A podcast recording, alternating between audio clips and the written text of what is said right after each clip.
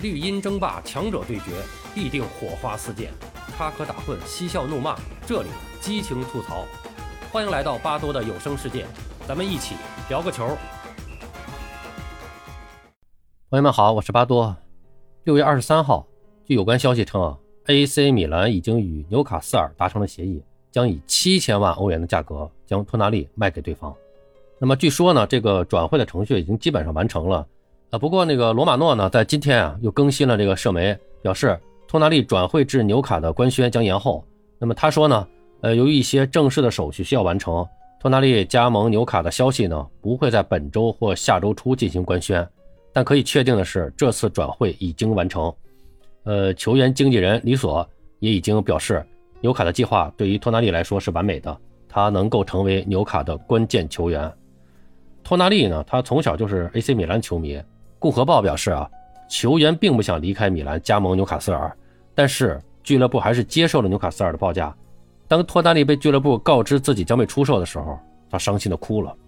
报道称，托纳利一心只想着为自己最爱的球队效力到退役，就像马尔蒂尼那样成为米兰的旗帜。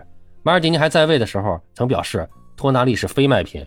而在马尔蒂尼刚刚离任后，俱乐部就决定将他出售，百分之二十五。这个数字我们可以关注一下，这是托纳利曾经为米兰降薪的额度。这个年仅二十三岁的意大利当红国脚啊，愿意为 AC 米兰做出巨大牺牲的铁血忠魂，这一刻却要离开红黑军团了。一周前伊布退役的仪式上，托纳利的泪水让人动容，但当他离队时，大家才知道，原来他的眼泪不只是为伊布而流，也是为他自己而流的。在马尔蒂尼被解雇以后，尽管罗森内里对球队的未来已经有了一些思想准备，但没有想到下一个离开的竟然是米兰的舰队基石，一个愿意放弃一切都愿意留在米兰城的红黑之子。托纳利从小就是米兰的死忠，他十岁时向神许下的愿望就是一件 AC 米兰的球衣。二零二零年夏天，刚刚结束了意甲处子赛季的托纳利受到了来自全欧洲球队的橄榄枝，但当他听到 AC 米兰的名字时，开心的和那个第一次穿上米兰球衣的十岁少年别无二致。球员本人拒绝了无数财大气粗的豪门，强烈的个人意志决定了这笔转会的结果。在完成第一年的米兰租借合同之后，托纳利自愿降薪百分之二十五，来弥补老东家和米兰在谈判上的价格差距。当时已经是意大利国脚的托纳利，将自己原本就不高的年薪从一百六十万降到了一百二十万。而在上赛季末争冠的关键之战中，AC 米兰开场四分钟就在客场落后于拉齐奥，危急关头瘦弱的托纳利先是在和对手巨塔一样的米林科维奇的绞杀中胜出，又在比赛的最后一分钟接到伊布的助攻绝杀。进球后的托纳利脱下球衣，狂奔向罗马奥林匹克的客队看台。数千名红黑远征军早就将这里变成了米兰的主场。一周以后，又是托纳利的梅开二度，帮助米兰逆转苦主维罗纳。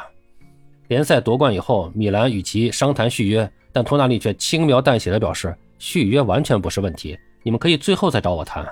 而当米兰把合同递给他的时候，托纳利第二次要求降薪，从而给红黑军团腾出更多的薪金空间。很多球星在加盟新东家时感叹美梦成真，但大多数的时候，这不过是在例行公事的表达，很少能够真实感受到像托纳利对米兰这种真实炽热、至死不渝的热爱，甚至连他有时无法克制的脾气，都是他想为球队带来胜利所致。从战术和灵魂上，托纳利和 AC 米兰似乎都是在为彼此而生。为什么这么个米兰的孩子，却要从世界上的时尚之都转回到英国的工业小城呢？或许当伊布和老马告别的时候，托纳利就预感到了自己将要离开。既然主非主，莫怪臣非臣。好了，朋友们，今天咱们就聊到这儿，感谢您的收听。您有什么想和巴多交流的，咱们评论区见。欢迎收听、订阅。评论转发，巴多聊个球，我们下期再见。